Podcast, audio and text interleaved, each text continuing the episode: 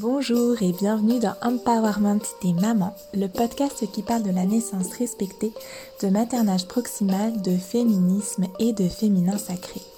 Je suis Christelle Carter, je suis doula, formatrice et fondatrice de Karma Mama et je me réjouis de passer ce petit moment avec vous. Tout d'abord, merci pour votre présence ici. Si ce podcast vous plaît, sachez que vous pouvez le soutenir en vous y abonnant, en lui mettant 5 étoiles sur votre plateforme d'écoute et surtout en le partageant à vos amis. Ça soutient énormément mon travail et puis ça fait toujours plaisir. L'épisode de cette semaine est le troisième d'un triptyque sur la première année post-natale. Après avoir posé le constat de nos difficultés en tant que jeune maman dans l'épisode 65, puis vous avoir partagé des pistes pour trouver du soutien dans le 66, je vous propose ici une vision à la fois plus globale et plus profonde de ce qui se joue dans nos sociétés patriarcales pour les jeunes mères ceux dont nous sommes privés et que nous pourrions réclamer, retrouver dans nos vies de femmes. Je fais ce constat qu'un peu partout dans les milieux féministes et ceux de la naissance respectée, on parle de sortir du patriarcat, mais très peu du modèle de société qui pourrait le remplacer, comme s'il était impossible de penser une autre façon de s'organiser en tant que société. Pourtant, spoiler alerte, d'autres systèmes existent, comme par exemple le matriarcat. Je vous embarque donc avec moi dans une invitation à rematriarcaliser notre quotidien.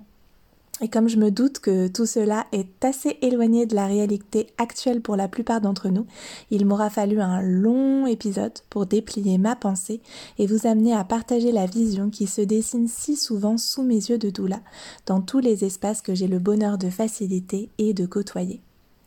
J'espère donc que cet épisode vous inspirera et jettera quelques bûches supplémentaires dans le feu de nos sororités respectives pour qu'elles brillent fort et loin, et pour construire ensemble pour nous et pour nos enfants le fameux monde de demain. Et sur ce souhait à peine ambitieux, je vous souhaite à toutes et tous une merveilleuse écoute.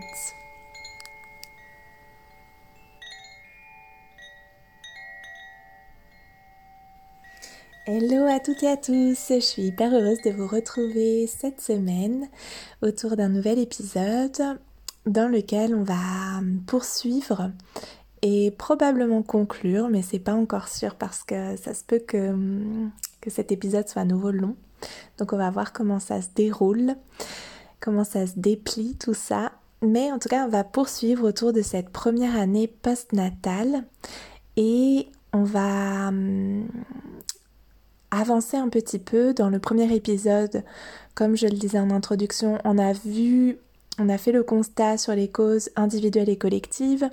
Dans l'épisode euh, de la semaine dernière sur les solutions, donc l'épisode 65, euh, on a vu les solutions, on va dire, immédiates, entre guillemets, et individuelles pour chaque famille. Et aujourd'hui, j'avais envie de vous parler de quelque chose de plus collectif, du coup en termes collectifs, comment on pourrait envisager et vivre cette première année postnatale pour qu'elle soit vécue plus positivement pour les mères?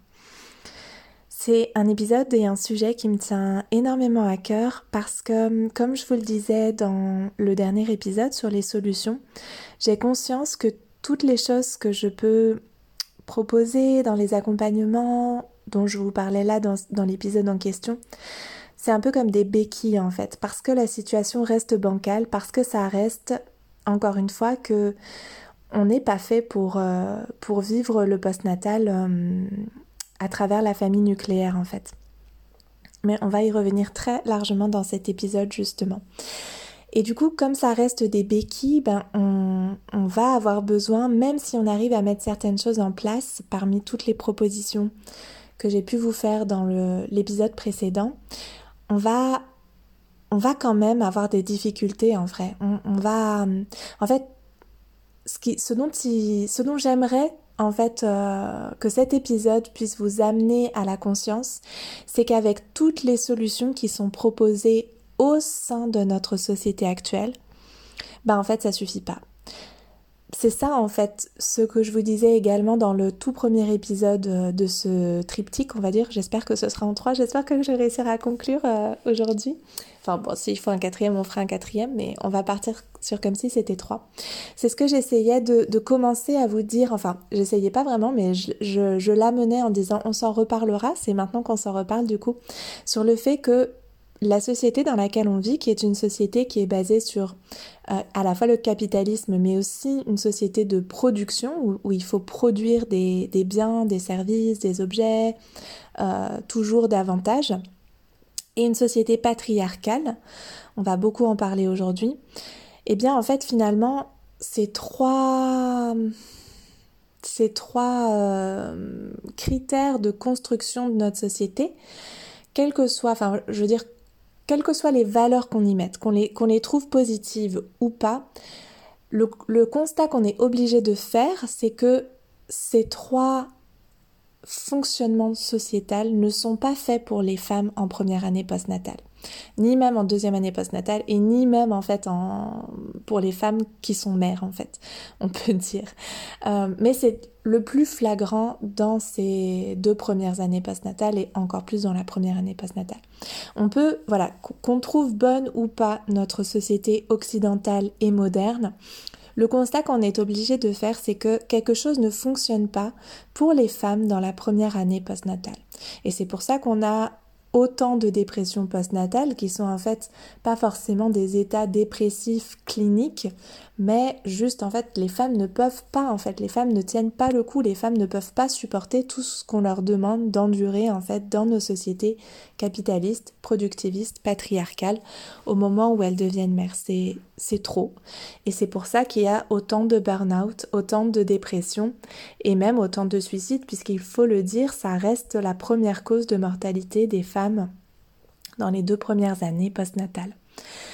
Ce qui est quand même grave dans, notre société, euh, c'est quand même quelque chose de, révélateur en tout cas qui devrait nous alarmer et qui devrait nous faire penser à des solutions plus euh, radicales, j'ai envie de dire, au sens qui vont plus à la racine. Le mot radical vient du mot racine, qui vont davantage euh, chercher à, régler le problème à la racine en fait. Et toutes les solutions individuelles dont je vous parlais dans l'épisode précédent sont pour moi un peu des béquilles mais ne vont pas nécessairement à la racine, tout simplement parce que ce sont les solutions qui sont proposées dans le système actuel. Et une des revendications euh, qu'on peut avoir, en tout cas qu'on entend beaucoup dans les milieux euh, féministes, euh, et du coup autour de, de, ben voilà, de comment améliorer les choses pour les femmes et pour les mères en particulier. Il y a des revendications féministes autour de ça. On va souvent entendre dire qu'il faut sortir du patriarcat. Mais je fais le constat quand même que euh, cette espèce de volonté de sortir du patriarcat et de phrases qu'il faut sortir du patriarcat, que ça c'est la faute du patriarcat, etc., ben, elle s'accompagne pas vraiment de solutions en fait. Je sais pas si vous observez ça, si c'est quelque chose qui vous a déjà euh, euh, voilà fait tilter ou pas, mais moi c'est quelque chose dont j'ai pris conscience il y a pas si longtemps que ça finalement, alors que pourtant maintenant ça me paraît comme une évidence qu'en fait on est comme dans l'impossibilité de penser autre chose que le patriarcat.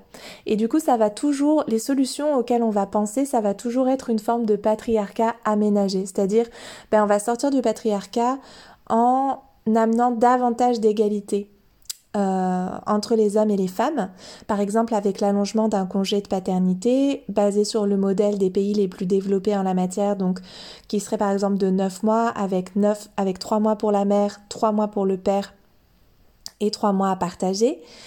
Et finalement, voilà, ça pourrait, ben, disons que ce serait déjà génial en fait, ce serait déjà vraiment, vraiment, vraiment génial mais je suis pas convaincue. Enfin, ça aurait, ça aurait vraiment plein, plein, plein, plein, plein de, d'effets dominos positifs. Vraiment, c'est, c'est vraiment pas négligeable tout ce que ça pourrait engendrer de positif au sein de nos sociétés en termes d'égalité. Ça, ça ne fait aucun doute. Euh, égalité au travail, égalité salariale, égalité euh, euh, à la maison dans la répartition de la, de la charge mentale, de la, du travail domestique. Tout ça, je suis vraiment convaincue que ça aurait vraiment un impact là-dessus. Mais il y a tout un pan de cette première année postnatale et d'un changement sociétal qu'on pourrait envisager, ou en tout cas euh, que moi je, j'espère un petit peu, même si j'ai conscience que c'est quelque chose qui ne, voilà, que peut-être je verrai pas arriver moi de mon vivant. Je ne sais pas, mais ça me paraît euh, assez utopiste. Mais j'ai envie de vous partager aujourd'hui une forme d'utopie en fait, quelque chose qui va plus loin que un aménagement du patriarcat, quelque chose qui serait vraiment en fait sortir du patriarcat pour de vrai, pour de bon, en sachant que on va rester quand même avec cette utopie en ligne de mire, mais je vais vous parler de quelque chose de moderne en fait. On va, va, va commencer à mettre les pieds dans le plat et les mots sur, euh, euh, les différentes notions dont je vais vous parler. Donc ce que j'avais déjà envie de vous amener, c'est cette notion de, ok, est-ce qu'on veut sortir du patriarcat ou est-ce qu'on veut trouver des aménagements au sein du patriarcat pour qu'il y ait davantage d'égalité entre les femmes et les hommes, notamment autour de cette, euh, de cette première année postnatale. Donc c'est certain que déjà, penser les choses sur neuf mois avec trois mois où c'est la mère qui est en repos, on va dire, euh, trois mois où ça peut être partagé entre le père et la mère et trois mois où c'est le père exclusivement qui va être à la maison avec euh, son, son ou ses enfants, bon bah déjà c'est quand même une mesure qui est par rapport à ce qu'on vit aujourd'hui en France très très très très très euh, moderne, on va dire, qui va vraiment dans le sens de davantage d'égalité. Ça c'est certain. Et beaucoup aussi de bénéfices pour euh, les bébés, je n'en doute pas ce qui est quand même très important euh, à garder en tête aussi, non seulement le bien-être des mères, des familles, et bien sûr, il faut que ça corresponde aux besoins des bébés. Quelque chose que j'ai envie de vous partager, peut-être pour amener en douceur ce que j'ai envie de, hum, de vous présenter aujourd'hui. C'est ce constat en fait que je faisais déjà dans le deuxième épisode, je pense, donc dans le, enfin l'épisode 65 du coup. je crois que c'est le 65 en fait, je sais plus si c'est 60 65 ou non en fait je crois que c'est 65 66 je crois que c'est ça. Bon bref en tout cas l'épisode sur les solutions. Je vous parlais du fait que enfin je l'évoquais assez brièvement mais je vais revenir dessus euh, maintenant du coup euh, sur cette euh, expérience que moi je peux avoir de toutes les mamans que j'accompagne, de toutes mes amies, de toutes les femmes avec lesquelles j'ai le bonheur de parler de maternité, de croiser nos expériences, vraiment de voilà d'avoir une forme de, de partage à cœur ouvert. Le constat que je fais et qui est fait euh, quasi systématiquement et qui m'a beaucoup euh, interrogée en réalité, c'est celui que quelque part les pères ne suffisent jamais. Et quand je dis ça, je le dis avec beaucoup de, de respect, d'affection et de tendresse envers les pères, envers les hommes, parce que justement, vous allez voir, en fait, euh, ce constat que les pères ne suffisent jamais, ben, j'ai fini par me dire qu'en fait, ça pouvait pas être que tous les hommes sont défaillants, en fait, que, tous nos partenaires sont défaillants et que euh, il y a quelque chose, voilà, comme ça, soit dans la société, soit, je ne sais pas, dans leur génétique ou dans leur construction de genre, qui fait qu'ils sont, euh, qu'ils ne suffisent jamais, en fait. Comme je vous le disais, il y a cette notion dans les épisodes précédents, je vous disais que, en fait, une personne ne suffit pas. Une personne auprès de la mère et du bébé, ou des bébés si c'est euh, des jumeaux, ne suffisent pas. Il faut davantage, en fait, euh, de soutien. Et puis, quelque part, j'ai envie de dire presque, et là, euh, peut-être ça, ça en fera peut-être réagir certaines, mais j'ai envie de dire qu'il faut davantage de femmes.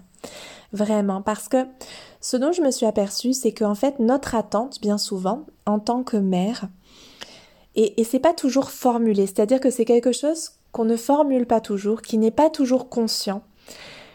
Euh, et peut-être ça va résonner en vous, peut-être pas. Ce serait intéressant d'avoir vraiment des discussions justement autour de ça. Mais finalement, à chaque fois que j'ai cette discussion, on vient à la conclusion que oui, en fait, d'une certaine manière, même si on ne se l'était pas formulé, il y a de ça. C'est qu'en fait, on souhaiterait quand euh, on a besoin d'aller prendre une douche, quand on a besoin d'aller euh, sortir boire un verre avec nos amis, quand on a besoin d'aller travailler, quand on a besoin d'aller vivre un moment exclusif avec notre aîné après la naissance de notre bébé. Je parle pas du premier mois, là c'est pour moi c'est comme évident que le premier mois il est destiné à la fusion avec bébé que c'est normal, je parle de la première année. Parce qu'on attendrait, en fait, c'est que la personne qui va nous faire du relais, qui va nous offrir du relais, elle materne notre enfant. C'est-à-dire qu'elle nous remplace dans ce maternage qu'on a le souhait d'offrir et le besoin parfois d'offrir à notre bébé. Et que ce dont on aime, ce qu'on aimerait pour nous-mêmes, c'est aussi de nous sentir maternés. Et c'est quelque chose qui n'est pas forcément verbalisé, formulé, conscientisé, mais qu'on va finalement attendre de nos partenaires on va attendre qu'ils maternent nos bébés et on va attendre qu'ils nous maternent. Alors, ça signifie en fait qu'ils apportent du care, euh, cette notion qui a été définie, on peut dire comme bah, du soin, tout ce qui va relever du soin, de l'attention, de porter un soin avec cette affection qu'il y a dedans. Moi j'entends le care comme ça, c'est-à-dire c'est pas juste le soin euh, euh, on change la couche sans, voilà, sans, de manière mécanique. Il faut qu'il y ait derrière ce, ce lien, en fait, que le soin, il soit porteur de lien. Et que on va, je vais donc appeler à travers cet épisode le care. Et c'est comme on a, on a ce besoin que nos bébés soient maternés et on a cette attente que les hommes qui vont nous remplacer auprès de nos bébés quand on est en couple hétérosexuel.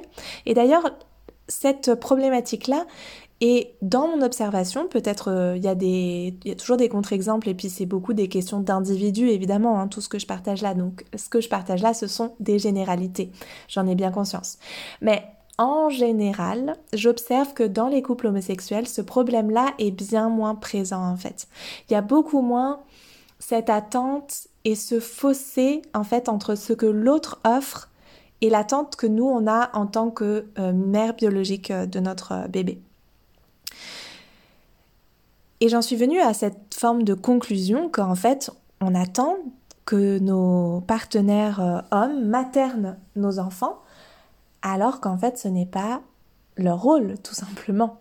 Euh, alors, bien sûr, ils peuvent apporter du care, et bien sûr, c'est extrêmement positif et quelque chose qu'on souhaite voir arriver dans nos sociétés, que les hommes apportent de plus en plus de care dans leurs relations, que ce soit leurs relations avec leurs enfants, avec leurs partenaires, avec leurs amis, parce que ben, c'est quand même un peu, euh, c'est quand même un peu la vie le care, j'ai envie de dire. C'est quand même un peu cool d'avoir des relations où il y a une forme d'affect qui peut s'exprimer, de voilà une relation qui est euh, qui n'est pas euh, basé sur un rapport de production justement euh, ou de capitalisation, mais d'affect, on peut dire.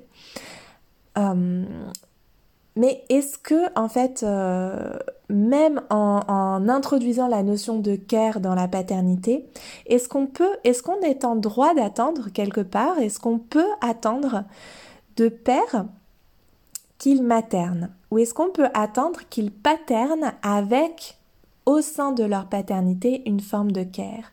Et c'est une vraie question que je trouve importante à se poser parce que c'est pas euh, pas pour préserver les hommes en fait, c'est simplement pour avoir une attente réaliste et une attente qui va nous, nous permettre de de ne pas mettre nos couples et nos familles en danger, en déséquilibre, parce qu'on a des attentes qui sont inconscientes, informulées, et irréaliste envers ce que l'autre est capable de donner, pas au sens où il n'est pas capable de materner nos enfants, ils sont capables d'apporter du care et vraiment c'est quelque chose qui qu'il est important à mon sens que les hommes nourrissent et s'ouvrent à apporter du care.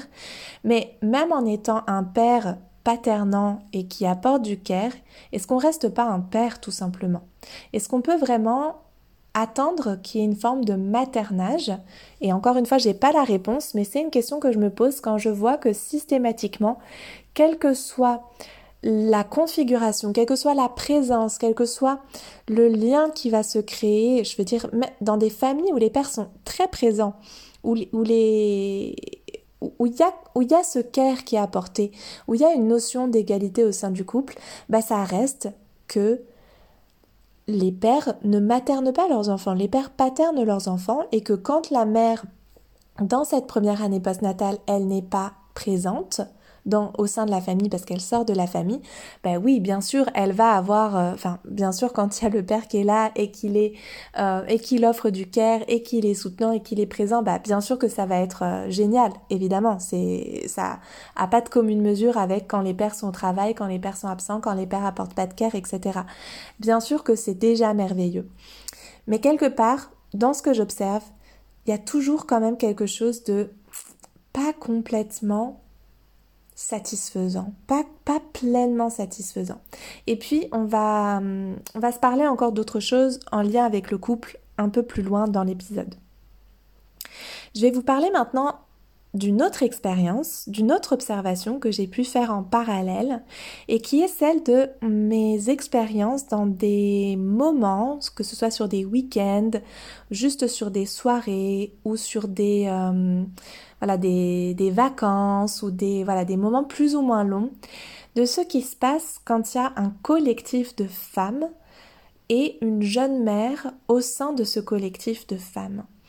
Et ce que j'ai pu observer, c'est que c'est pour moi, dans mon observation, dans mon expérience, l'espace où les femmes et les, les, jeunes mères ont le plus de soutien et le plus de relais.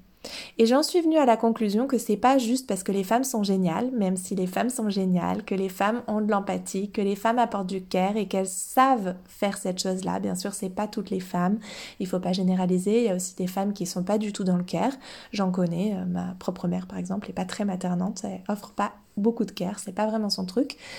Donc, je sais bien que ce que je dis là, ce sont des généralités. Mais reste que dans mon observation, euh, de ces moments-là où les femmes se retrouvent en collectivité entre femmes avec une jeune mère, elles vont lui offrir tellement, tellement, tellement de soutien de manière spontanée, sans qu'il y ait de demande particulière de fait. C'est comme le collectif va s'organiser autour de la jeune mère. Tout va être pensé, alors pas forcément tout en fait, mais euh, chaque aspect va être chaque aspect de, du moment de vie collective, c'est-à-dire les repas, le sommeil, le temps de travail, que ce soit dans des formations, que ce soit dans du euh, dans du euh, ou les temps d'activité, on peut dire, ou dans des voilà, si par exemple on doit faire des sorties, si par exemple on doit aller faire, je ne sais pas, des des, des balades, des cueillettes, des choses en extérieur, tout va être pensé par le collectif pour que avec il y a une jeune mère, il faut penser à comment ça va se passer pour cette mère en fait. C'est vraiment quelque chose que j'observe systématiquement. Alors peut-être c'est parce que j'ai un entourage génial, que je travaille dans un milieu où ben, on travaille aux soins des jeunes mères. Donc forcément, on peut dire que, heureusement, j'ai envie de dire que dans les espaces que entre doulas on peut créer, il y a ce souci-là. Mais j'en suis venue à la conclusion malgré tout, et peut-être, euh, voilà, encore une fois, ce sont des choses qui sont à discuter, c'est des conclusions euh, individuelles donc, euh, et personnelles, donc forcément, c'est pas des, des, mm, des, observations scientifiques ou voilà, quelque chose qui s'est observé de manière universelle. Mais j'en suis venue à la conclusion qu'il y a une différence majeure, vraiment majeure, entre le fait de comprendre dans son corps ce que c'est qu'être mère et le vivre par empathie parce qu'on aime la personne qui le vit elle. C'est-à-dire, si par exemple, euh, vous êtes la sœur d'une jeune mère mais que vous n'êtes pas vous-même mère, vous ne pouvez pas comprendre et c'est pas une insulte de dire ça, c'est pas euh, pas euh, comment dire une discrimination envers les femmes qui ne sont pas mères que de dire ça, c'est simplement que comprendre au sens de prendre en soi, porter en soi, savoir dans son corps ce que ça signifie de porter un bébé, d'être enceinte, de le mettre au monde, de, de, de, porter un cosy quand on a le périnée en vrac et le bassin flageolant parce qu'on a accouché il y a trois semaines, de euh, savoir ce que c'est qu'allaiter, savoir, savoir dans son corps qu'est-ce que ça fait d'avoir une mastite quand on est en postnatal. Voyez ce que je veux dire, c'est ça que, à mon sens, une personne qui n'a pas vécu cette expérience-là, une personne qui n'a pas vécu la maternité, même si elle est la plus empathique possible, même si elle offre le plus de care possible, ben quelque part, elle peut pas le, le, le comprendre pleinement. Et en allant au-delà de ça même, en tant que mère, on ne vit pas toutes les mêmes expériences. Certaines vont avoir des accouchements merveilleux, d'autres vont avoir des accouchements difficiles, certaines vont avoir un post-natal qui est quand même adouci par le contexte ou vont avoir des facilités à allaiter, d'autres au contraire ça va être extrêmement euh, difficile, etc. Donc d'avoir un entourage de mères qui ont des expériences multiples décuple les possibilités de soutien et de compréhension de l'intérieur. Est-ce que vous sentez la différence entre avoir un compagnon dans notre quotidien qui va avoir une certaine dose d'empathie, une certaine capacité de care envers notre enfant et nous-mêmes, mais qui ne pourra jamais comprendre parce qu'il ne le vivra jamais dans son corps, ce que c'est que de passer par les étapes par lesquelles on passe, et d'avoir pendant un week-end, une semaine, plus peut-être, des femmes autour de nous qui savent de manière euh, diversifiée les expériences par lesquelles nous, nous sommes en train de passer. Et, pour qui, bah, quand elles vont nous voir porter un cosy, quand elles vont nous voir essayer de nous installer pour allaiter notre bébé, quand elles vont nous voir changer la couche avec bébé qui pleure en même temps que notre aîné nous demande s'il peut faire un coloriage ou qu'il a besoin qu'on aille lui essuyer les fesses aux toilettes parce qu'il a fait caca lui aussi. Et qui va voir le stress monter en nous et qui sait dans son corps la réaction qui est produite par les hormones, par euh, voilà tout ce que les pleurs de nos bébés déclenchent dans nos corps de mère en fait.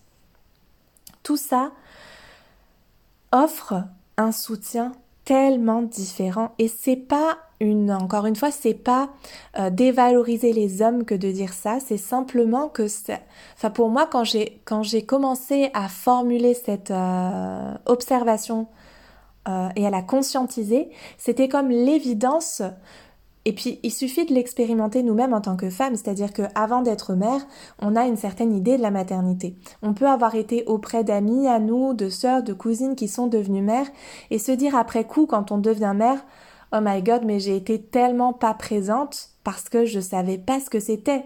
Je suis venue, j'ai apporté un pauvre doudou, euh, j'ai rien amené à manger, je suis partie, j'ai même pas euh, pensé à, nettoyer mon verre ou ma tasse de tisane. Et bien sûr qu'une fois qu'on est devenu mère, c'est des choses que a priori on sait ce que c'est et du coup on va avoir beaucoup plus de facilité à avoir les bons gestes, entre guillemets, à avoir les bons réflexes auprès d'une, d'une femme qui, vient d'enfanter ou qui est dans son post-natal. On va avoir beaucoup plus de capacité à se dire, ben là, je vais aller lui proposer du relais sur certaines choses. Et encore une fois, ce n'est pas... Euh, c'est important pour moi vraiment de dire que ce n'est pas un, invalidant ou, d'enlever de la valeur aux personnes qui n'ont pas cette expérience-là de la maternité, c'est juste que le, résultat et le vécu ne peut être que différent. Ça paraît, euh, ça paraît une évidence en fait. Et du coup, ça m'a beaucoup, euh, en parallèle de cette observation-là, du coup, de ce qui pouvait se passer dans les milieux, dans les moments, les espaces-temps, où il y avait ce collectif de femmes, quelle que soit la forme que ça va prendre, que ce soit dans un cercle de femmes, que ce soit dans un week-end entre femmes, que ce soit dans des vacances où il va y avoir plusieurs mères qui vont vivre ensemble pendant un temps, une semaine, deux semaines, trois semaines, peu importe.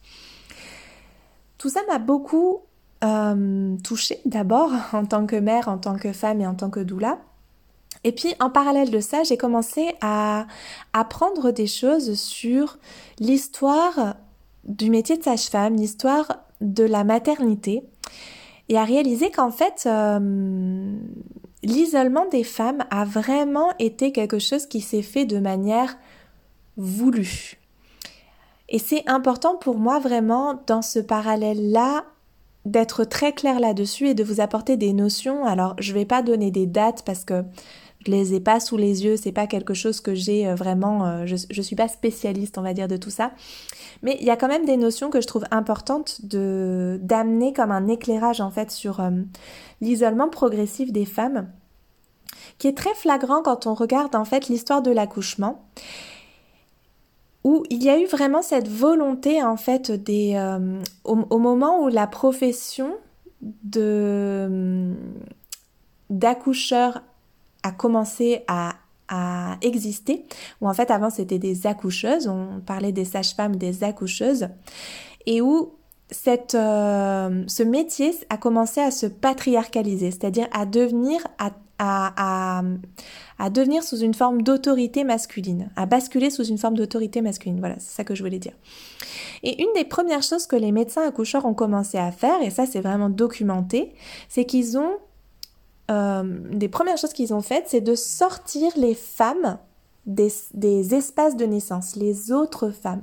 C'est-à-dire que traditionnellement, en Europe, euh, au Moyen Âge, donc le Moyen Âge c'est vaste, hein, donc euh, on reste dans des choses très très très générales là.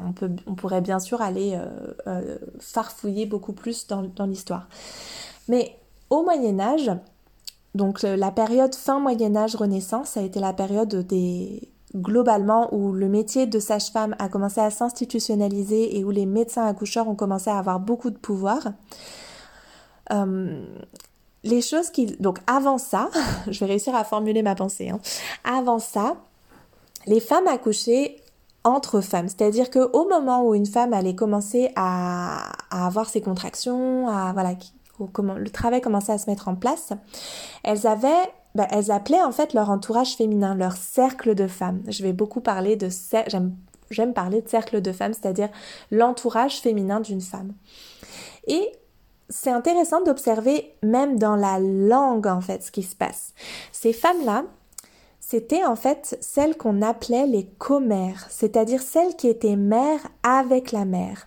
Et d'ailleurs, le mot commère désignait en fait en, vieux français la marraine. C'était celle qui était qui maternait avec la mère.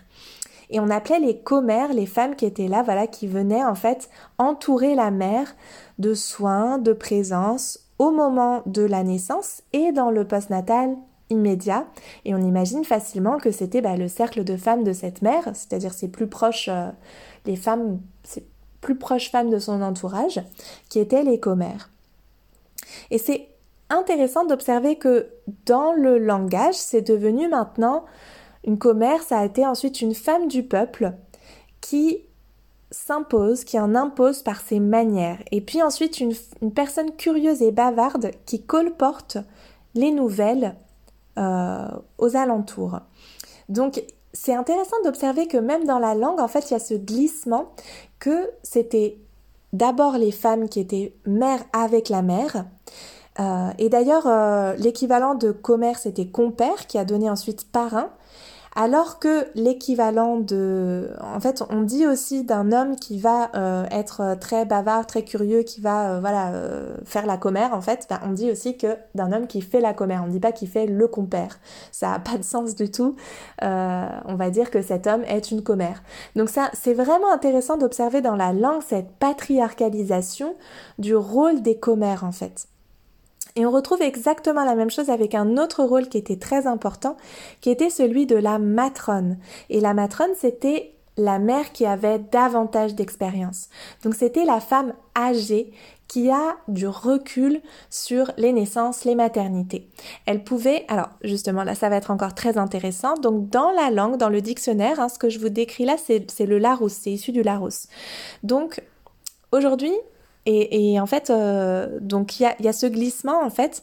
Donc en vieux français, c'était une femme qui exerçait illégalement le métier de sage-femme.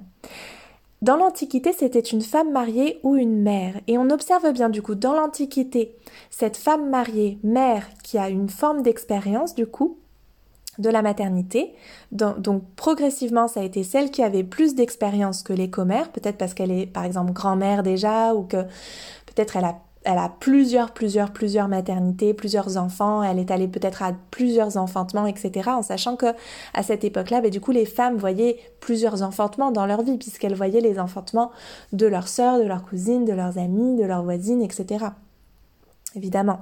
Donc c'est un rapport complètement différent à l'enfantement déjà. Et puis, Ensuite de ça, cette définition de femme qui exerçait illégalement le métier de sage-femme nous donne vraiment une indication très importante sur le fait que le, fait que ce soit illégalement le métier de sage-femme, on est déjà dans un moment où le métier de sage-femme s'est institutionnalisé et où du coup il y a les bonnes sages-femmes et les mauvaises sages-femmes. Et cette euh, mainmise d'une institution patriarcale sur le métier de sage-femme. Et pour moi, c'est vraiment important de comprendre ça pour comprendre... Alors attendez, je vais finir mon petit euh, paragraphe avant de faire encore une digression.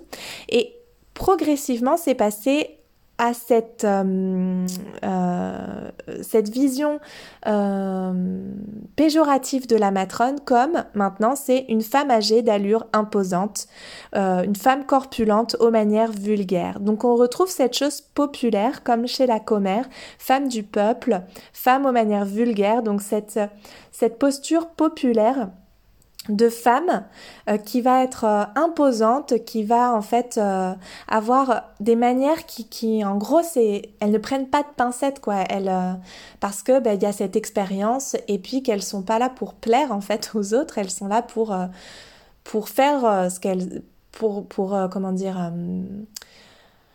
pour délivrer leur expérience en fait. Je sais pas si, si je me fais comprendre à, à travers ce que je veux dire, mais voilà, c'est c'était ce rôle et cette place de de, de, matriarche en fait quelque part de, de voilà elle euh, elle prend pas elle a des manières vulgaires par rapport à qui en fait ben, par rapport au système patriarcal qui s'est mis en place à ce moment-là et qui a fait basculer de la femme mariée mère à la femme qui a une forme d'expérience et qui pouvait être accoucheuse à celle que ça va être une femme en fait aux manières vulgaires qui s'impose qui euh, qui exerce illégalement un métier pour lequel elle n'est pas n'a pas le droit d'exercer etc donc vous voyez, ce basculement, c'est quand même intéressant, d'autant plus quand on pense que la première action des, hommes accoucheurs, ça a été de sortir ces femmes-là, les commères et les matrones, des espaces de naissance.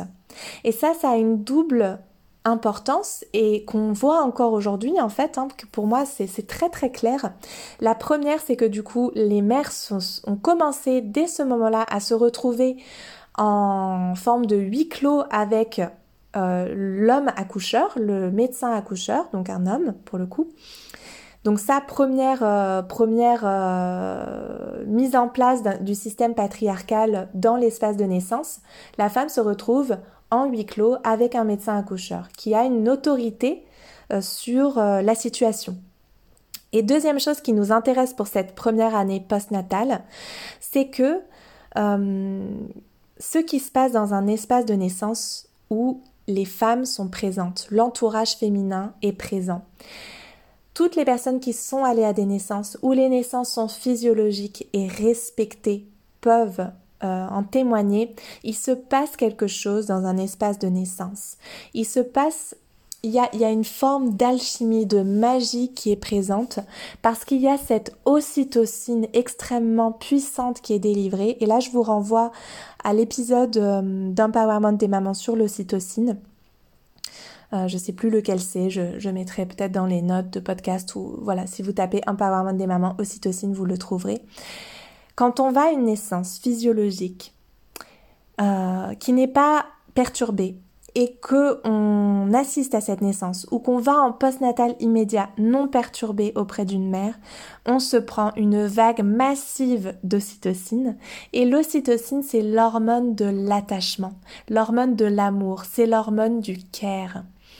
Et d'avoir dans notre entourage des personnes qui peuvent être là quand il y a cette diffusion massive d'ocytocine, eh bien, en fait, il se passe quelque chose. Les, personnes qui sont présentes sont transformées et vont avoir envie dans leur corps de prendre soin de la mère. Et c'est là que le mot materner la mère prend tout son sens. Parce qu'en fait, ce n'est pas juste une vue de l'esprit, quelque chose de théorique, c'est quelque chose de vraiment quand on va aux naissances, on le sent dans nos, tripes, j'ai envie de dire que on a envie de prendre soin de cette femme-là. On a envie de préserver la bulle de ce bébé. Parce qu'il y a cette décharge massive d'ocytocine qu'on sent aussi dans notre propre organisme, puisque les messages hormonaux circulent euh, d'un être humain à l'autre.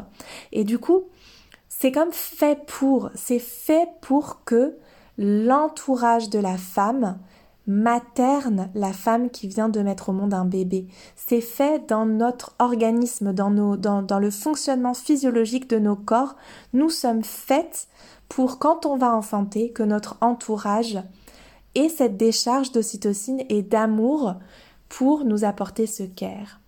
Et c'est là que les, tous les discours des femmes qui qui devraient enfanter seules dans le noir avec voilà le moins d'intervention possible. Alors moins d'intervention possible évidemment, mais soyons attentifs au fait que euh, tout ça a une incidence sur la façon dont l'entourage va par la suite prendre soin de la mère euh, dans son postnatal en fait. C'est ça que je veux amener comme idée et qui pour moi est vraiment euh, important à comprendre parce que bah parce qu'en fait on, on, nous prive de ça en fait. On est privé de cette de ce fonctionnement physiologique, organique de notre... Euh, je sais, je sais pas comment le formuler. Euh, c'est comme si en fait notre organisme, il y a le fonctionnement de notre organisme il y a le fonctionnement de notre organisme collectif. Comme si notre collectif, notre communauté, elle avait son propre fonctionnement et, d'ailleurs, c'est pas comme si en fait, hein, c'est une réalité, c'est-à-dire que on est, des individus qui avons un fonctionnement au sein de notre environnement. Euh, on n'est pas détaché complètement les uns des autres.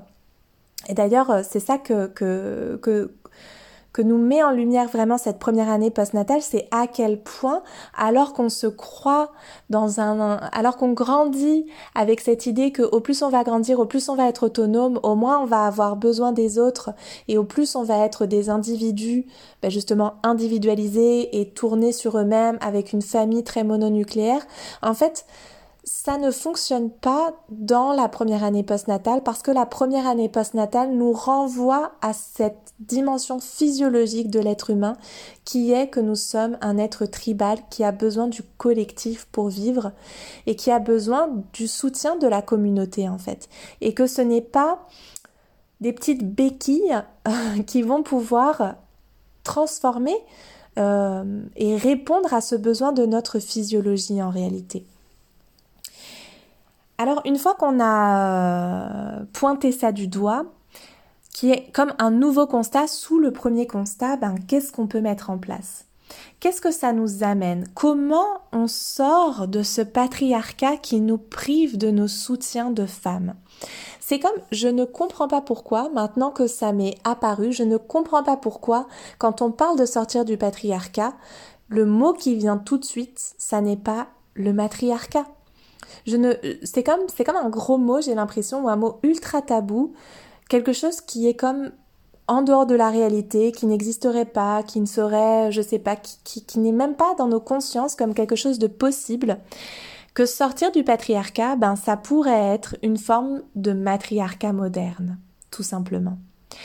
Et quand je dis tout simplement, c'est avec bien sûr un petit peu d'ironie parce que euh, évidemment je suis pas en train de dire que c'est quelque chose que on va voir arriver dans les cinq prochaines années ni les dix prochaines années. Mais ce que j'ai envie de vous inviter à réfléchir à travers cet épisode de podcast, c'est comment on pourrait, d'une certaine manière, dans nos premières années postnatales, matriarcaliser notre quotidien. C'est-à-dire aller chercher euh, ces soutiens de femmes, en fait dans notre quotidien. Alors c'est certain que avec tout ce, ce, ce, vernis, ces couches et ces couches de patriarcat, c'est difficile d'aller chercher nos solidarités de femmes. Une autre des actions du patriarcat et qui est passé par le biais des, euh, médecins, là encore, euh, des médecins hommes, là encore, ça a été de dire aux femmes qui enfantaient, et on le retrouve encore aujourd'hui, c'est quelque chose qui est extrêmement présent, d'aller dire aux femmes de ne pas écouter leur mère, leur tante, leur belle-mère, euh, leur cousine, parce que cette connaissance empirique est comme pas valable en fait et qu'on va aller écouter plutôt les spécialistes, les spécialistes professionnels qui savent qu'est-ce que c'est qu'un bébé, qui savent comment il faut élever un bébé, qui savent quels sont voilà ses besoins, son fonctionnement, son rythme, etc. Et alors c'est amusant pour moi parce qu'en tant que doula, ben, je, je suis euh, on me donne parfois cette casquette de spécialiste, euh, même si en tant que doula, généralement, on essaye d'avoir euh, une posture très horizontale et au contraire de ne pas être dans une euh, posture de spécialiste, mais reste qu'on a quand même beaucoup de, parce qu'on a une formation, parce qu'on fait des lectures en permanence, qu'on a une formation continue sur le monde des naissances et du postnatal, ben, on a quand même des, connaissances qui sont euh, plus étoffées, on va dire, que la plupart des femmes et des familles euh, qui n'ont pas ben, fait ces formations, tout simplement. mais quelque part, on est plus, en tant que doula, dans ce rôle justement de la commère, voire de la matrone, en fonction de notre expérience. Et c'est intéressant d'avoir justement cette posture intérieure-extérieure. Euh, que par exemple n'auront pas un pédiatre, euh, que n'auront pas, parce qu'on se base aussi sur notre expérience d'une certaine manière, même si on s'en détache, qu'on n'est pas, que ce n'est pas notre filtre unique. Ben, il y a des fois où on peut faire des raccords avec notre propre expérience ou l'expérience d'une sœur, d'une autre maman qu'on a accompagnée, etc. Tout ça pour dire que ce qu'on a observé en salle de naissance ou dans les espaces de naissance où du coup les femmes ont été privées de leur entourage féminin, ça s'est poursuivi dans le postnatal à travers cette parole de n'écoutez plus vos mères, vos tantes, vos belles-mères. Et ici, je tiens à dire que euh, évidemment, parfois, c'est à bon escient, c'est-à-dire que parfois il y a des conflits des générations autour de méthodes éducatives qui, euh, parce que l'éducation est une science qui évolue, qui se base aujourd'hui sur les neurosciences, chose qui n'existait pas il y a il y a ne serait-ce que 20 ans en arrière, donc forcément, euh, ou en tout cas qui était bien moins euh, développé, donc forcément, bien sûr que on va, je veux dire, il faut trouver un équilibre en fait mais j'ai envie ici de dire que même si on va pas forcément aller appliquer au pied de la lettre ce que nous disent nos mères, nos belles-mères, ni même, euh, enfin voilà, qu'on va essayer de trouver un équilibre avec ça. Ce que je trouve extrêmement dommageable pour ces premières années postnatales, c'est que cette, cette volonté de d'entrer en rupture avec euh, ce qu'ont fait nos mères, nos tantes, nos belles-mères, ben quelque part ça, ça crée une rupture justement. On se positionne dans la rupture et il y a une forme de perte de confiance envers nos aînés et une forme de perte de solidarité. Déjà qu'on n'a plus l'exemplarité euh, puisqu'on ne les voit plus enfanter, hein, on voit, on voit plus quand on a euh, quand on entre dans l'adolescence, ben on voit plus les femmes plus âgées, nos sœurs plus âgées, nos cousines plus âgées, on les voit plus enfanter, on ne les voit plus allaiter ou, ou très peu à part justement dans ces cercles, dans ces espaces féminins où on retrouve cette forme de hum, d'intimité autour de l'allaitement, autour de qu'est-ce que c'est euh, être mère, être femme, etc. Mais il y a cette perte d'exemplarité déjà et cette perte de confiance et du coup cette perte de solidarité. Et ça c'est quelque chose que je trouve extrêmement, extrêmement dommageable pour les jeunes mères en fait. Euh, et puis donc ça, ce serait déjà une manière de, je, formule ma pensée en même temps que je vous parle, ce serait déjà une manière d'aller rematriarcaliser notre quotidien, d'aller chercher à nourrir les relations avec nos aînés. Et ça veut pas dire faire comme elles, ça veut pas dire faire tout ce qu'elles ont fait, ça veut dire les questionner, aller chercher comment c'était pour elles, qu'est-ce qu'elles ont vécu, comment c'était à leur époque nos mères, nos grands-mères, qu'est-ce que ça a été pour elles d'être mères, comment elles ont enfanté, qu'est-ce qu'elles ont vu de l'enfantement avant d'enfanter elles-mêmes. Comment elles ont allaité? Qu'est-ce qu'on leur a dit sur l'allaitement? Qu'est-ce qu'elles ont vécu dans leur postnatal? Vous voyez quelque part d'aller s'intéresser à ce que elles, elles ont vécu, c'est comme ouvrir ouvrir la porte à ce tissage entre générations et sortir de ce patriarcat qui nous coupe les unes des autres et qui nous coupe des générations supérieures euh, enfin supérieures, c'est pas vraiment le terme, euh, des générations antérieures, c'est ça que je voulais dire plus exactement, parce que on nous dit que euh, en fait nos mères et nos tantes ne faisaient pas bien. Et en tant que spécialiste de la naissance, un spécialiste entre guillemets, hein, si vous êtes professionnel de la naissance, vraiment je vous encourage à ne pas avoir cette posture-là de décrédibiliser l'expérience des générations de femmes antérieures parce que ça ne nous rend pas service collectivement. Ça ne nous rend pas service pour sortir du patriarcat de dévaloriser les femmes qui ont été mères avant nous. Au contraire, nous devons valoriser leur expérience. Nous devons écouter ce qu'elles ont à dire sur qu'est-ce que c'est être mère, qu'est-ce que ça a été pour elles. Et ça ne veut pas dire qu'on va reproduire ce qu'elles ont fait. Ça veut dire qu'on a besoin de cette connaissance pour savoir comment on en arrive à être mère aujourd'hui. Ça, ça fait du lien. Il faut comprendre d'où on vient pour savoir ce qu'on vit aujourd'hui. Une autre chose, et du coup ça va être un épisode un petit peu long, mais je pense qu'on va réussir quand même à, faire tenir ça euh, sur un, seul épisode, mais on pourra je pourrais revenir sur certains sujets si ça vous intéresse. Donc n'hésitez pas à aller me dire sur euh, Instagram quand ça vous intéresse, quand il y a des sujets que vous aimeriez que je creuse davantage, euh, à partager l'épisode comme ça. Moi, ça me permet de savoir que ben ce sujet-là, il vous a intéressé en fait, ce sujet du matriarcat et de rematriarcaliser le quotidien. Alors, une façon aussi de justement rematriarcaliser le quotidien, c'est d'aller créer nos cercles de femmes. Et ça, ça revient. Alors, euh, il y a ce tissage avec les femmes antérieures, les générations antérieures, et puis il y a retrouver nos cercles de commerce d'une certaine manière. C'est-à-dire recréer du lien avec, mais du lien en profondeur en fait, avec les femmes de notre entourage. Mais ça, je vais vous faire un épisode, euh, peut-être probablement la semaine prochaine, je l'espère en tout cas, ou dans deux semaines, sur vraiment les cercles de femmes, parce que j'ai beaucoup de choses à vous dire à ce propos. Euh, ce dont je vais vous parler aujourd'hui, à nouveau, pour finir peut-être, ça va être aussi autour de tout ce qui va être les soins ici. Alors, je vais pas, euh, je vais dissocier les soins euh, médicaux de soins justement du care de la de la jeune mère. Et je vais vous donner un exemple très euh, très parlant, je pense, pour beaucoup d'entre vous, parce que je vais vous parler de quelque chose qu'on retrouve dans nos maternités d'aujourd'hui, qui est la ceinture physiomate. Et vous allez voir comment je passe du matriarcat à la ceinture physiomate. La ceinture physiomate, c'est donc un espèce de dispositif, on pourrait dire, enfin c'est une ceinture en fait, mais qui ressemble plus à un dispositif paramédical, ou en tout cas qui est vendu comme ça dans les, parapharmacies, comme dispositif paramédical pour soutenir le bassin euh, des femmes en fin de grossesse et en postnatal. Ici, c'est très intéressant parce que ça nous amène vraiment du lien avec ce que j'ai pu vous évoquer autour de la médecine et de la patriarcalisation de la médecine euh, ce processus inverse de rematriarcaliser nos quotidiens.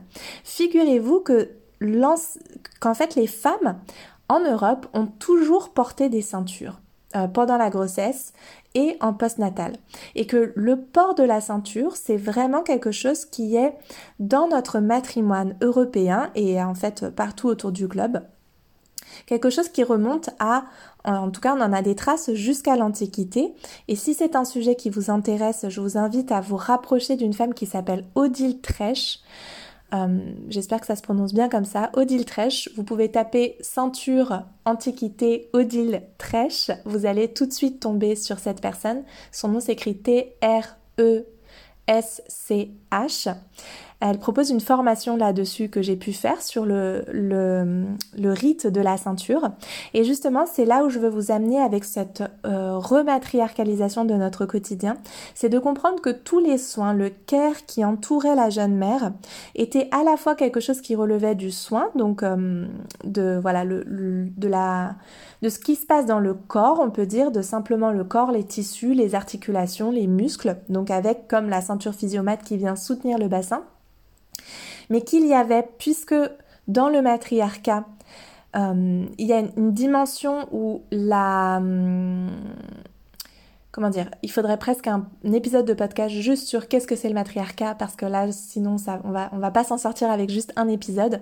Mais sachez simplement qu'en fait, dans les sociétés matriarcales, euh, les aspects euh, comment dire, tout est considéré de manière beaucoup plus holistique que dans notre société patriarcale occidentale.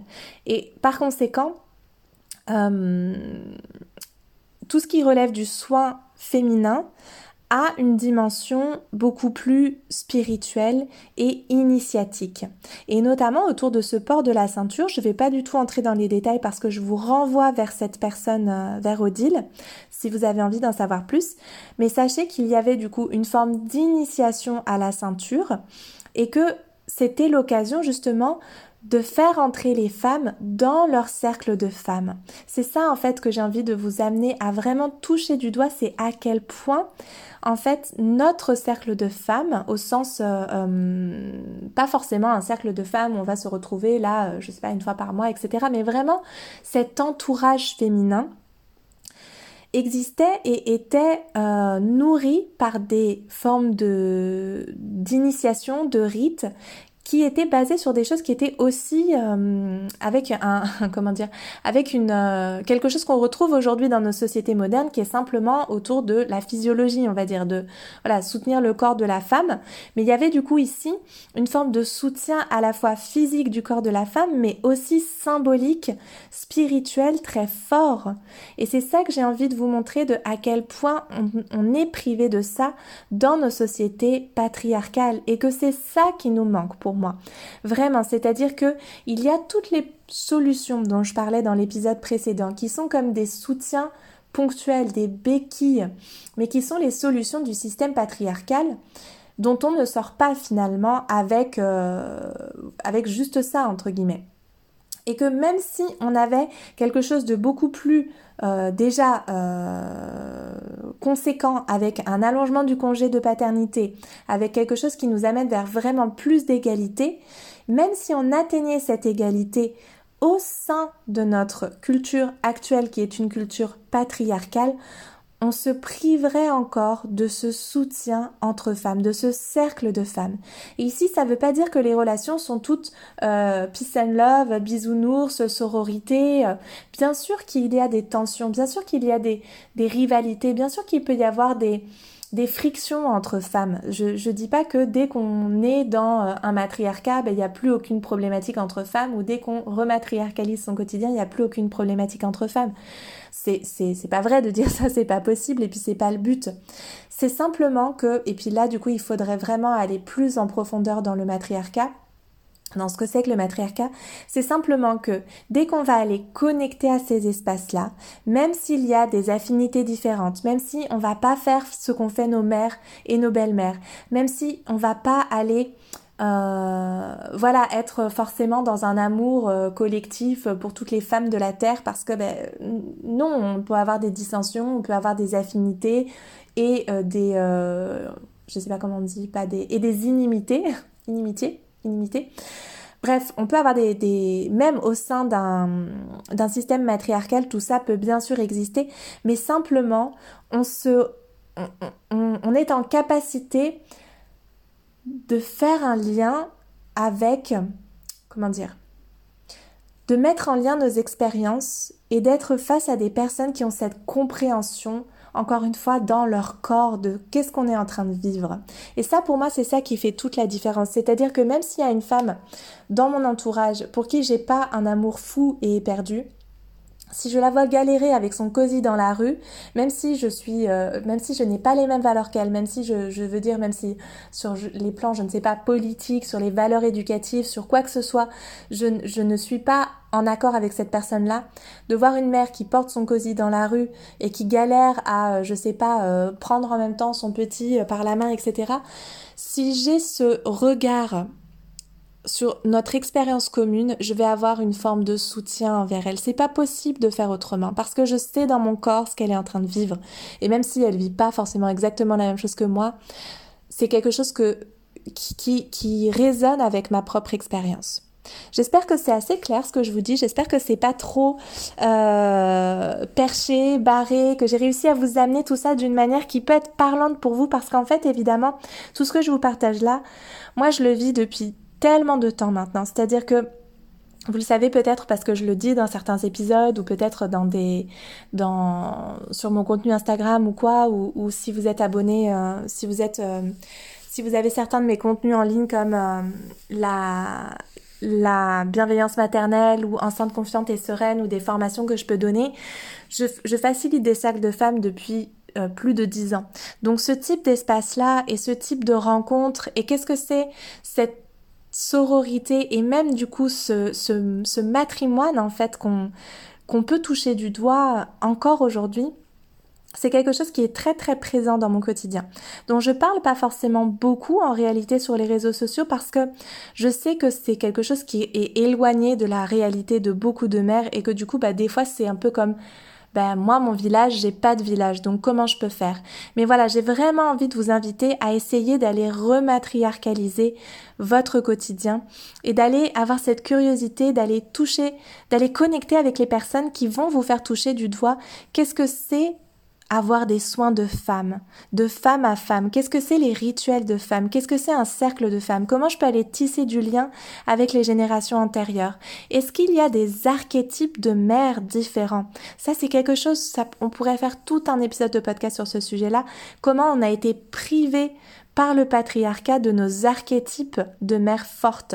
C'est-à-dire que l'archétype patriarcal dans lequel, euh, de, maternité dans lequel on évolue actuellement, ben, on va pas, euh, enfin, je veux dire, il faut dire les choses telles qu'elles sont. L'archétype de maternelle actuel, c'est la Vierge Marie.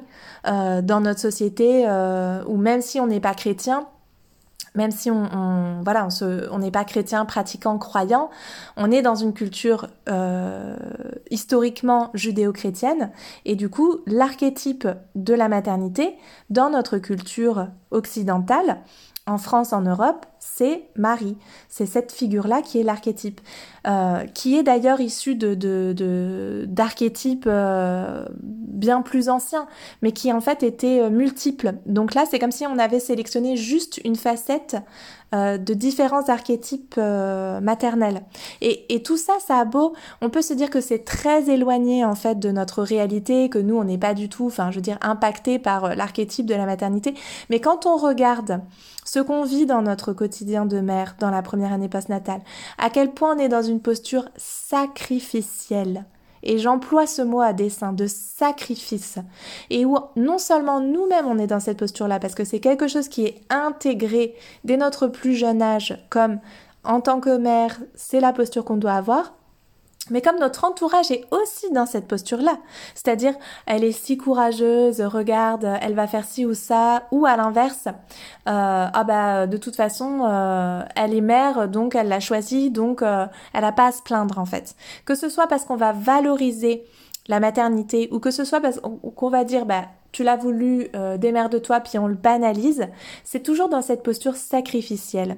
Et ça a un impact réel en réalité sur... Euh, réel en réalité... Euh, et vraiment, j'ai envie de dire, vous voyez comme j'insiste, ça a un impact en fait sur comment on n'ose pas demander de l'aide. Euh, ça a un impact qui n'est pas direct, qui est indirect, qui est inconscient, qui est collectif, mais sur comment on n'ose pas demander de l'aide. Pourquoi on n'a pas de soutien? À quel point en fait on est...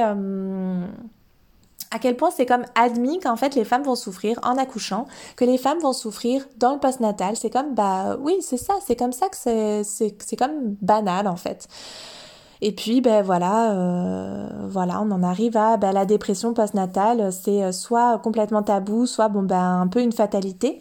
Alors que si on avait ce vrai soutien, si on avait non seulement l'égalité, parce que c'est ça aussi évidemment, si on avait non seulement l'égalité au sein de nos couples. Et en plus notre cercle de femmes qui, était présent, qui était là pour materner notre bébé à notre place quand on a besoin de sortir ou d'aller faire, je dis pas que ce serait possible continuellement puisqu'on ne vit pas avec euh, nos familles, mais, euh, mais voilà, comment, essayons chacune de nous demander, si ça vous parle, essayons chacune de nous demander comment je peux, quelles sont mes, mes, mes petites euh, pistes, quelles sont les ficelles que je que j'ai dans la main pour pouvoir rematriarcaliser progressivement sur certains plans mon quotidien. Et je vais conclure avec quelque chose qui peut-être va vous faire retomber un peu sur vos pattes si je vous ai emporté un petit peu euh, loin par rapport à votre quotidien. C'est que tout ça a aussi un impact sur notre couple et sur notre couple amoureux, sur notre couple conjugal. Parce que dans le postnatal, dans la première année postnatale, j'ai envie de dire dans les deux premières années postnatales, on sait à quel point le couple est mis à rude épreuve. Et le couple est mis à rude épreuve et on parle de baby clash, pas pour rien, c'est aussi parce qu'en fait, on attend encore une fois de nos partenaires hommes qu'ils fassent tout ce qu'un tout ce qu'une communauté de femmes devrait faire pour nous en fait. Et c'est juste pas possible. Et c'est normal qu'on ait cette attente-là. Je suis pas en train de dire qu'on devrait revoir à la baisse notre attente, serrer les dents et prendre notre mal en patience. Non, on devrait avoir le droit à ces supports-là, mais simplement ils peuvent pas tous venir de notre partenaire. Et même quand on est dans une situation où notre partenaire est très présent, où il va apporter beaucoup de care à nos enfants, où il va y avoir une répartition la plus égalitaire possible au sein de notre couple, du travail domestique et de la charge mentale, même dans ces cas-là, j'ai envie de dire, ce qui se passe alors, c'est que c'est comme si du coup le couple parental prenait toute la place. Il n'y a plus d'espace pour le couple conjugal pendant de longs mois voire de longues années, parce que on n'est plus il n'y a plus d'espace pour le rapport amoureux. Il n'y a plus d'espace pour la relation sexuelle, pour l'attraction, pour le désir, parce qu'on est sans cesse en train d'organiser les choses, de faire de l'intendance, d'être dans ce rôle parental, parce qu'on attend de l'autre qu'il materne avec nous nos enfants, et du coup la relation avec notre partenaire devient une relation uniquement parentale. Et euh, alors, encore une fois, ce sont des généralités. Peut-être que vous vivez quelque chose de différent. Je vous parle de mes observations générales sur le terrain auprès des familles. Et les, bien sûr, euh, comme j'ai ce regard-là aussi sur ce que je vois à travers mes amis, les femmes avec, avec lesquelles j'ai le bonheur de partager, etc. C'est quelque chose que je vois tellement souvent. C'est-à-dire que les discussions vont toutes tourner autour des enfants dans notre couple, autour de la maison, autour de, de, ben, de, de, ce rôle et de cette charge qui est tellement importante, qui écrase tout le reste au sein de notre couple. Et il n'y a plus l'espace pour les loisirs à deux, il n'y a plus l'espace pour, euh, pour euh, euh, la petite folie, le petit grain d'étincelle, la petite... voilà. Et même quand on est heureux en couple parental, en fait, je veux dire. Et imaginez maintenant s'il y avait cette matriarcalisation du quotidien, ce matriarcat moderne qui progressivement prendrait de plus en plus d'espace et nous déchargerait au sein de notre couple d'un certain nombre de, de, de, charges de travail domestique, de charges, ne serait-ce que la charge en fait, parce qu'on aurait l'espace ailleurs, dans d'autres espaces entre femmes, pour recevoir les soins, le care dont on a besoin, que nos partenaires ne peuvent pas forcément nous offrir parce qu'ils savent pas comment faire euh, pour recevoir le soutien avec nos enfants, en plus du soutien qu'apporte notre partenaire. Évidemment, il ne s'agit pas de dire que les pères doivent juste aller travailler et qu'ils sortent du, de l'espace familial et du foyer. Non, non, non, le fait que les mères aient du soutien et, et matriarcalisent leur quotidien ne, ne veut pas dire qu'on exclut les pères et n'exclut pas le fait que les pères apportent du care, soient présents pour leurs enfants, etc. C'est ça le matriarcat moderne en fait. C'est un soutien pour la mère de son cercle de femmes et une présence accrue des pères parce qu'on veut sortir de ce rôle patriarcal qui leur a été donné de juste aller bosser et de euh, d'être le soutien financier de la famille. Et du coup, pour moi, vraiment, ce, matriarcat moderne, cette matriarcalisation du quotidien, elle amène énormément de choses aussi positives au sein du couple parce qu'on arrête de tout attendre de notre partenaire, parce qu'on a le soutien qu'on mérite et dont on a besoin aussi à l'extérieur, aussi à l'extérieur, pas que à l'extérieur, mais aussi à l'extérieur de notre couple. Et ça laisse beaucoup plus d'espace pour se retrouver en fait euh, sur d'autres sujets avec notre partenaire, autre que tous les sujets parentaux. Bien sûr aussi les sujets parentaux, mais ça ouvre davantage d'espace. Et ça nous permet d'aller vraiment retrouver une forme de connexion à nous-mêmes. Et puis en plus de ça, alors finalement ça va être un épisode très long, désolé. en plus de ça, euh, puis après je vais m'arrêter là parce que vraiment c'est une conclusion qui nous ouvre sur vraiment encore autre chose, c'est-à-dire que quand on revalorise l'expérience des autres femmes, des autres mères, ça nous ouvre à cette euh, vision que je vous, parlais, rappelez-vous, de cette espèce dans les épisodes précédents, euh, le 65 et 66 du coup. Je vous parlais de cet âge d'or de avant la naissance de bébé. C'est beaucoup comment je vais, euh, je voudrais, je voudrais revenir à ma vie d'avant. J'entends tellement ça souvent. Je voudrais revenir à ma vie d'avant. C'est tellement des choses que j'ai que j'ai moi-même ressenties, que j'ai que j'ai vu des, des dizaines et des dizaines de femmes vivre de est-ce que je vais retrouver ma vie d'avant à un moment Mais c'est aussi parce qu'on n'a plus cette, encore une fois, cette exemplarité de femmes fortes qui sont mères et qui, et qui ne sont pas privées de cet empowerment justement dans leur maternité et qui vont avoir ce soutien et qui vont être accueillis dans un cercle de mères avec cette notion d'empowerment de cette maternité et qui vont euh, évoluer là-dedans. C'est-à-dire que euh, c'était une des parties de mon mémoire de, formation, donc c'est vraiment un sujet que, que je, je, potasse, on va dire, depuis plusieurs années maintenant, à quel point en fait nos années de mère sont effacées. Elles sont effacées de l'espace public, c'est-à-dire il y a cette phrase qui revient souvent sur les réseaux sociaux, sur lesquels vous êtes peut-être déjà tombés, on attend des mères qu'elles euh, maternent leurs enfants comme si elles n'avaient pas de travail et qu'elles travaillent comme si elles n'avaient pas d'enfants. Et puis qu'elles aient le corps de femmes qui n'ont ni travail ni enfant en fait. Et c'est exactement ça, c'est-à-dire que l'âge d'or d'une femme, c'est avant qu'elle ait des enfants. Et quelque part, pourtant, il faut qu'elle ait des enfants parce que c'est euh, une forme de concrétisation, de, de consécration, pas concrétisation, de consécration sociale d'avoir des enfants. Mais tout ce qui va avec doit être invisibilisé parce qu'il faut rester cette femme avant la procréation. Donc c'est-à-dire que euh, les vergetures que vont nous faire nos enfants, entre guillemets vont nous faire, c'est pas eux qui nous les font, c'est notre corps qui s'ajuste évidemment. Mais les vergetures qui viennent avec la maternité, euh, le fait de éventuellement prendre du poids parce qu'on va faire des réserves pour allaiter nos bébés, le fait que notre morphologie change, que nos seins changent, qu'on va avoir des cheveux blancs, qu'on va avoir les traits plus tirés, peut-être des rides qui vont arriver avec la maternité parce que oui, notre corps, ben, il s'ajuste, il a tellement et tellement et tellement à donner avec la maternité, avec la grossesse, avec euh, le sommeil qui va être beaucoup plus euh, chaotique, avec tout ce que ça demande, tout ce stress dont je parlais dans l'épisode du constat, dans l'épisode 65 du coup ça a une incidence sur notre corps et ça va nous donner des rides et ça va nous donner des cheveux blancs et ça va transformer notre corps qui va plus avoir exactement le même tonus, les mêmes capacités physiques et tout ça c'est ce qu'on nous demande de manière euh, implicite, euh, enfin implicite explicite on va dire, de masquer dans la société. C'est-à-dire on va teindre nos cheveux, on va éviter d'avoir des rides, on va éviter de montrer nos vergetures. Toutes les traces de la maternité doivent être effacées. Et toutes les traces de cet âge, de, cette tranche d'âge de la maternité, c'est-à-dire pas seulement le postnatal, mais les années qui viennent après, doivent être effacées parce que l'âge d'or pour une femme dans la société patriarcale, c'est le moment avant la procréation. Parce que le moment après la procréation, quand on devient mère dans une société matriarcale, c'est le moment où ça y est, on a notre pouvoir. Euh, on, est cette femme qui a mis au monde un bébé. On est cette femme qui pousse avec cette nouvelle vision qui vient avec un bébé, cette nouvelle priorité, ces nouvelles priorités, comment ça transforme notre vision du travail, comment ça transforme notre vision de la société, comment ça transforme notre vision de la famille, du couple, de la société tout entière.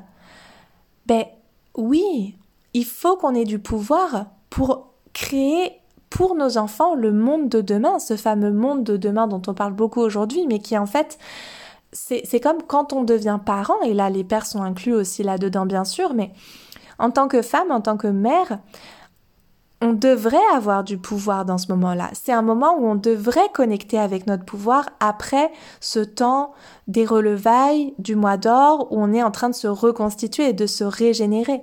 Mais quand on sort de cette régénération, on devrait avoir le soutien de toute notre communauté parce qu'on est devenu cette femme forte qui a enfanté son bébé et qui est prête à créer le monde de demain pour le bébé qu'elle a enfanté. C'est comme ça paraît tellement évident d'un point de vue holistique d'un point de vue euh, si on décolle un petit peu de euh, j'ai un bébé, euh, enfin je suis enceinte, je vais accoucher, j'ai mon bébé, j'ai mon congé maternité et je retourne au travail. On sait bien que ça métamorphose le psychisme des femmes, de cette matrescence. Et cette matrescence nous amène à avoir de nouvelles visions pour la société. Et dans une société matriarcale, ben, c'est un pouvoir, ça, cette vision. C'est un pouvoir, cette vision. Et, et, on devrait avoir, on devrait se soutenir les unes les autres à, à, pour euh, enfanter ces visions-là. Et c'est ça pour moi, en fait, ce, cet empowerment des mamans et ce matriarcat et ce que nous apporterait en tant que société le fait de rematriarcaliser euh, notre quotidien. Alors que, à l'inverse, encore une fois, dans une société patriarcale, on veut pas que les femmes elles aient ce pouvoir-là. On veut que les femmes, leur pouvoir, ce soit juste de procréer, mais pas de changer le monde. Vous voyez la différence? Et c'est cette différence-là qui est, qui est si, euh, qui, qui, à mon sens, en fait, euh, conditionne tout le reste. Et c'est pour ça qu'on va d'une manière inconsciente ou pas, ben, en tout cas, c'est le résultat. Le résultat, c'est que du coup, on prive la femme de tous ses soutiens, on la prive de tous ses pouvoirs, on lui fait croire que ces années de mère, ça devrait être des années où elle devrait faire comme si elle n'était pas encore mère, et que euh, tout ce qui vient après, c'est-à-dire ces années potentiellement de... Alors, sans forcément que nos enfants eux-mêmes aient des enfants, mais ces années de grand-mère, c'est encore pire, c'est-à-dire les années après la ménopause, ou la ménopause après la ménopause. Alors là, n'en parlons même pas, les femmes n'ont plus aucun pouvoir. Les femmes n'ont plus aucun pouvoir parce qu'on est, parce que justement, on les a privées déjà de, de ce tissage entre, entre générations. Donc quand on se retrouve nous-mêmes dans cette posture de vouloir faire bénéficier de notre expérience aux jeunes générations, mais non, on est dans une société patriarcale et les vieilles femmes, on veut juste, euh, on, les boulègue juste quoi. Dans le sud, on dit bouléguer pour dire envoyer bouler. On les envoie juste bouler. Elles ont, pas leur mot à dire. Elles sont quantité négligeable.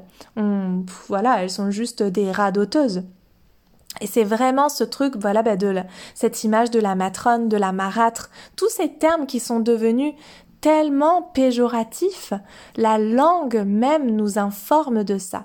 À quel point on est dans une société patriarcale qui euh, décrédibilise l'expérience maternelle. Et on peut pas s'attendre à autre chose que aucun soutien dans le postnatal quand on est dans une société patriarcale. Donc le versant, l'autre, pour sortir de ça, pour sortir du patriarcat, d'une manière ou d'une autre, il faut, à mon sens, c'est comme la seule solution, rematriarcaliser notre quotidien. Je vais vous quitter là-dessus parce que l'épisode est déjà bien bien long. Je vais pas le couper en deux parce que j'avais besoin de temps pour dérouler ma pensée et du coup ça aurait pas beaucoup de sens de juste euh, couper en fait et essayer de faire un montage de bidouiller quelque chose. Donc je pense que je vais le laisser tel quel et j'ai vraiment extrêmement hâte d'avoir vos retours. Venez m'écrire sur Instagram, venez me parler de ce que vous aurez pensé de cet épisode là. Partagez-le à vos amis si ça vous parle, si ça vous fait écho. C'est un petit peu pour moi comme comme je vous le disais hein, au fil de l'épisode moi, j'ai l'impression que mon quotidien, il est vraiment matriarcalisé euh, par plein, plein, plein d'aspects dont je pourrais vous reparler à différents moments. Mais c'est quelque chose que moi, je vis vraiment et je vois à quel point ça me nourrit, à quel point ça me... ça transforme mon existence, en fait. Et... Et du coup, je sais que c'est possible, je sais ce que ça apporte, et bien sûr qu'on va pas tout avoir la même, euh, les mêmes besoins, les mêmes envies, la même façon de le, le concrétiser au quotidien. Mais je vous encourage vraiment à faire cette expérience-là, peut-être petite touche par petite touche, et de voir en fait ce qui se passe, de voir ce qui est clos en vous, de voir comment comment ça vibre en vous, qu'est-ce que ça vient nourrir en vous. Est-ce que, est que vous avez envie d'aller plus loin? Est-ce que cette petite expérience peut-être, si vous faites une ou deux expériences, d'aller dans ces espaces-là, qu'est-ce que ça va venir nourrir en fait? Est-ce que ça va vous suffire? Est-ce que vous aurez envie d'aller plus loin? Est-ce que ça va être transformateur? Est-ce que pas tant que ça? Qu'est-ce que ça transforme dans votre quotidien? Vraiment. Et venez m'en parler. Voilà. J'espère que cet épisode vous aura apporté de l'information déjà, qui vous aura inspiré. Et je vais vous souhaiter une très bonne semaine et vous dire de bien prendre soin de vous et qu'on se retrouve la semaine prochaine pour un autre épisode d'Empowerment des mamans. Ciao voilà, cet épisode touche à sa fin. Merci pour votre écoute. N'hésitez pas à partager cet épisode sur vos réseaux sociaux s'il vous a plu, s'il vous a inspiré, s'il vous a appris des choses et de vous abonner avant de partir pour ne pas rater les prochains épisodes. Je vous dis à la semaine prochaine. Prenez bien soin de vous.